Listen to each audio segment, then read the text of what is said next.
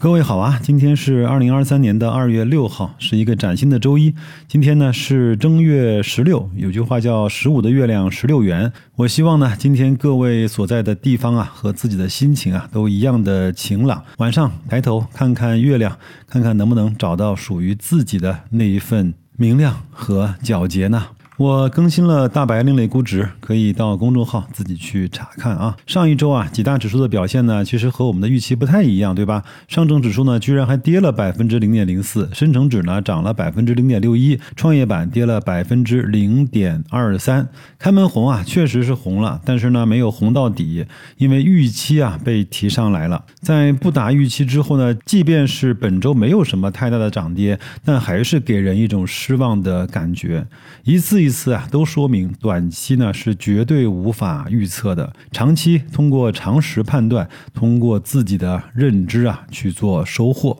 说个白老师自己的感受啊，开门上班的第一周呢，真的是忙到起飞，饭店在排队，包间订不到，南京的堵车呢，甚至又回到了二零一九年那个壮观的样子。各个厂商啊，包括我们内部呢，见面的诉求变多了，在约着二月份、三月份的某一次或者某几次的见面，积极的规划变多了。无论是业务，还是我跟很多朋友聊完天之后，他对未来几年的职业发展，和我们合作的几乎所有的厂商都在提升自己的目标。当然呢，如果有这种一致性的预期之后呢，就像在股市一样啊，可能会在今年的六幺八或者是双十一呢带来非常厉害的刺刀见红，因为供可能会大于需求。各位，你所在的行业有没有发生和白老师的感受一样的情况呢？如果有的话，欢迎你呢在节目的留言区或者是公众号给我发私信，我们聊一聊各自的状况。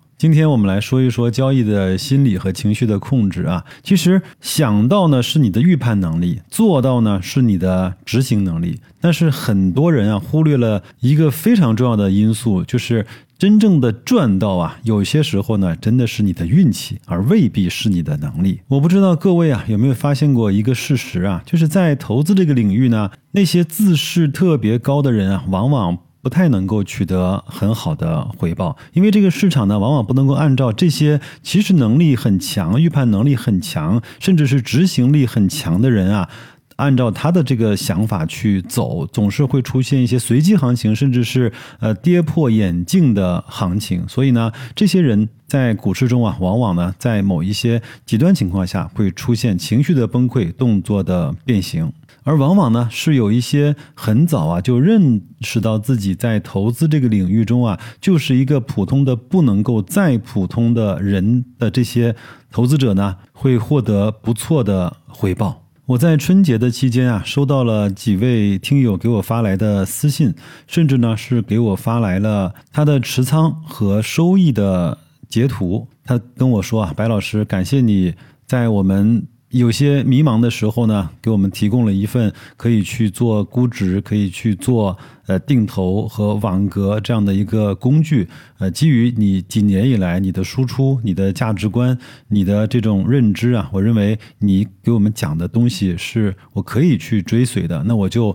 把我的顾忌放下，把无条件的信任给到了你，反倒比我以前。自己呢，再去折腾的时候，赚钱更加的明白，赚钱更加的顺利。这个呢，我非常的惭愧啊！我我只是跟这些给我发来这样的私信的朋友说呢，这个呢，显然跟我啊关系真的是不大。因为我喜马拉雅呢，到现在也只不过才有两万多的用户，我的公众号呢，现在也只有几千的订阅，我们的社群也只有少少寥寥的几百人。因为我的风格呢，和那些每天啊去讲着市场风云变化的那些人的风格呢，不太一样，不是每个人都能够喜欢像我这样的风格。那正是因为这样的缘故呢，能够一直。停留在我的节目里和公众号还是社群里的朋友呢，都是和我们的风格非常的相近的。我们这样的风格呢，显然我不会去做。我是如何把握一只十倍股的，半年如何赚到一千万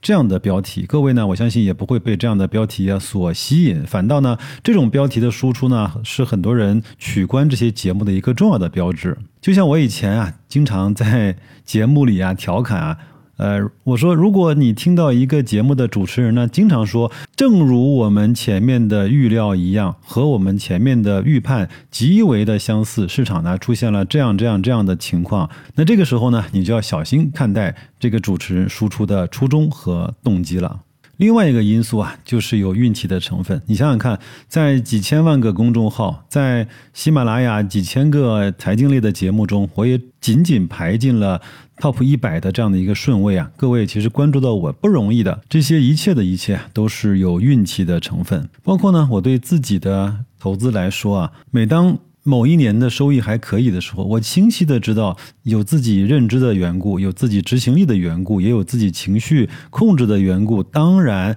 大部分的因素还都归结于运气。正好市场呢，在你所持有的股票上涨了一波，或者是在你所持有的投资方法上给了你足够好的回报。其这些不能够全部都归结成你的能力，大部分运气而已。我今天这个标题呢是说，当一个人啊。真正经历了那些极端情况之后，我们才有资格说我们自己在很多事情上有情绪控制的能力。以前呢，我经常收到朋友或者是听友的一些私信啊，说白老师，我有两个选择，我好纠结，我该怎么去选择呢？这个时候呢，我一般不会给建议的，因为我知道我的建议呢也基本上不算数的。我只是说，如果让你现在很纠结的事情，特别是有 A 或 B 的时候，其实没有什么太大的区别，因为既然你纠结，那么 A 和 B 给你的东西是几乎差不多的，可能 A。有了这个因素，嗯，B 呢有了那个好的条件，之所以纠结，正是因为差不多嘛。如果有人跟你讲